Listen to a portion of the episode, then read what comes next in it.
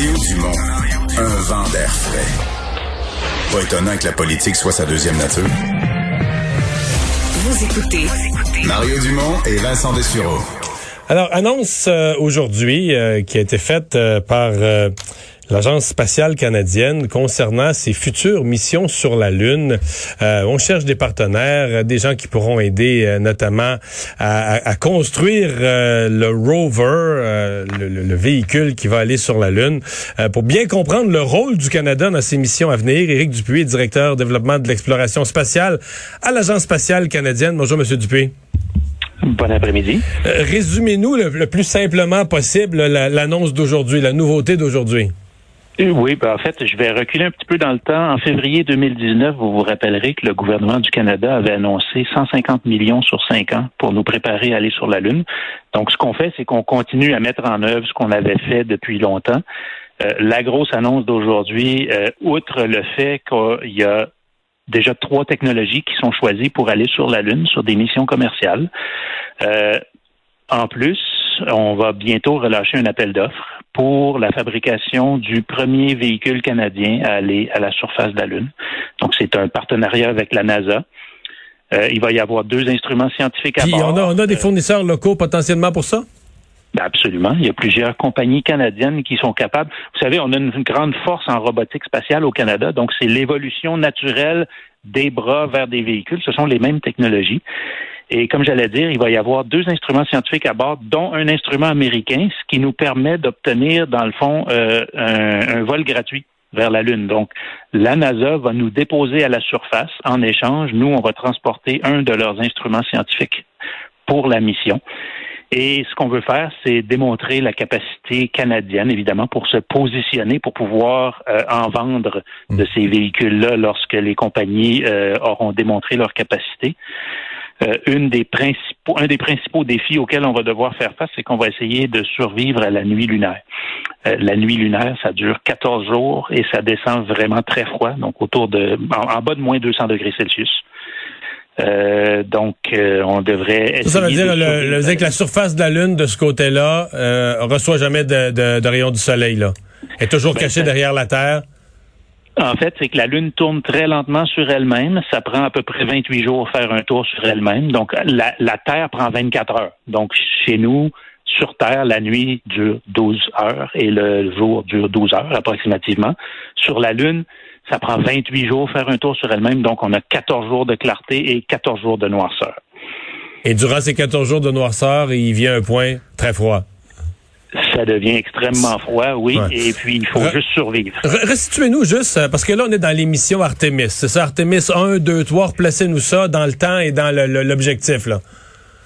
OK. Artemis, ce sont les missions habitées de la NASA. Donc, Artemis 1, ça va être un premier vol qui va être lancé. On va envoyer la capsule autour de la Lune, dans l'espace, en fait, pour faire un premier vol d'essai pour s'assurer que tout fonctionne avant de mettre des humains à bord.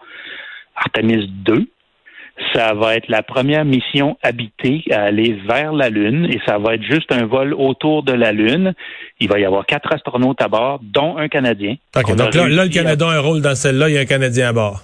Absolument. Et ça, on a réussi à obtenir ça en échange de notre participation à la station euh, spatiale lunaire qui va être bâtie, à laquelle on fournit un bras canadien. Et Artemis 3, ça va être en principe la première mission atterrie par la suite où il va y avoir des astronautes à la surface. Nous, l'annonce qu'on vient de faire aujourd'hui avec le véhicule, évidemment, c'est des précurseurs à tout ça. Euh, le, ben, en fait, c'est précurseur. Précurseur, certainement, à la présence permanente à la surface de la Lune. Nous, ce qu'on fait, c'est qu'on démontre une capacité qu'on va pouvoir réutiliser plus tard. OK. Et le, donc, Artemis 1, 2, 3, dans le temps, le, rover, éventuellement, que le Canada construirait, lui serait posé sur la surface lunaire à quel moment? Autour de 2025, probablement. Donc, entre Artemis 2 et Artemis 3. OK, donc entre Artemis 2 et Artemis 3, en préparation d'Artemis 3.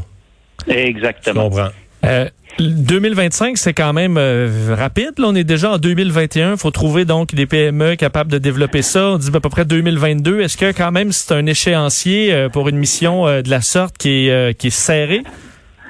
C'est un échéancier serré, vous avez raison.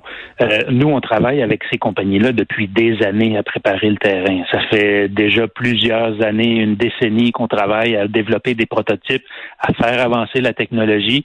Donc, on part pas de zéro. Euh, mais même à ça, c'est quand même un échéancier agressif.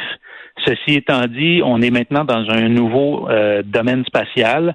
Euh, les vols habités, c'est sûr qu'on utilise une approche très traditionnelle, mais pour les vols expérimentaux, on y va maintenant avec des approches plus commerciales, plus, euh, plus osées pour justement favoriser le développement rapide. On parlait de plusieurs PME. Vous avez dit quand même plusieurs PME au Canada sont capables d'avoir ce genre de technologie-là. Au, Québec aussi, on pourrait faire quand même grandement partie de, de ce projet? Eh bien, sûr, en fait, si vous regardez euh, les annonces qui ont été faites aujourd'hui, euh, entre autres, il y a trois technologies qui vont aller vers la Lune. Euh, il y en a une, c'est une petite PME d'Ottawa qui s'appelle Mission Control. Ils vont envoyer à bord d'un véhicule des Émirats arabes unis un ordinateur de bord et du logiciel d'intelligence artificielle pour naviguer et analyser le terrain. Et dans ce cas-là, ils ont des partenaires commerciaux au Québec euh, qui euh, vont faire du travail avec eux. Il y a une autre des compagnies qui est NGC Aérospatiale de Sherbrooke, qui sont des chefs de file mondiaux en atterrissage euh, de sondes planétaires, donc qui travaillent déjà beaucoup en Europe et qui, eux aussi, ont réussi à se sécuriser un billet pour leur technologie pour aller euh, la tester sur la Lune. Donc, euh, il y a beaucoup de capacités euh, au Canada et au Québec pour ce genre de choses-là. M. Dupuis, dans les années 60, à partir de Kennedy, c'était la grosse affaire, la Lune. Puis là, ben, finalement, on a mis le pied sur la Lune, Armstrong. Et il y a une impression après ça, pour les gens qui suivent les affaires euh, spatiales d'un peu plus loin, il y a une impression qu'après ça, on a coché. Là. la Lune, c'était fait. On était allé, mais qu'il y avait plus tant, il n'y a pas eu de, de, phase supplémentaire si évoluée de recherche, en tout cas pas connue du grand public. Et depuis quelques années, on nous reparle de la Lune. Là. Mais quoi, 40, 50 ans plus tard, la Lune revient comme avec un intérêt. Parlez-nous de ça un peu, le nouvel intérêt pour la, pour la Lune. Vous avez raison. Dans les années 60-70, le but de l'activité d'exploration lunaire, c'était la course à la Lune. C'était de démontrer la supériorité géopolitique. Une fois qu'on y était allé, on pouvait dire, on coche la case, on l'a démontré, on est allé, bravo, tout le monde applaudit. Euh, maintenant, on y va dans un objectif plus durable, premièrement en collaboration, en coopération plutôt qu'en compétition. Donc, les gens travaillent ensemble plutôt que les uns contre les autres. Et euh, pour la Lune, bon, il y, a des raisons scientifiques d'y aller. Euh, on veut explorer la Lune pour comprendre l'évolution du système solaire. Vous imaginez, la Lune, il n'y a pas de tectonique des plaques, il n'y a pas d'érosion, il n'y a pas d'atmosphère. Donc, tout ce qui s'est passé dans le système solaire est encore gravé à sa surface. Donc, en y allant, on peut apprendre beaucoup. Et l'autre raison pour les vols habités, ben, c'est comme un premier pas vers l'espace plus lointain. Le jour où on va vouloir commencer à envoyer des astronautes vers des destinations plus lointaines comme Mars, ben, on va vouloir avoir fait euh, nos premiers pas sur la Lune pour s'assurer que on maîtrise bien la technologie qui est nécessaire pour y aller.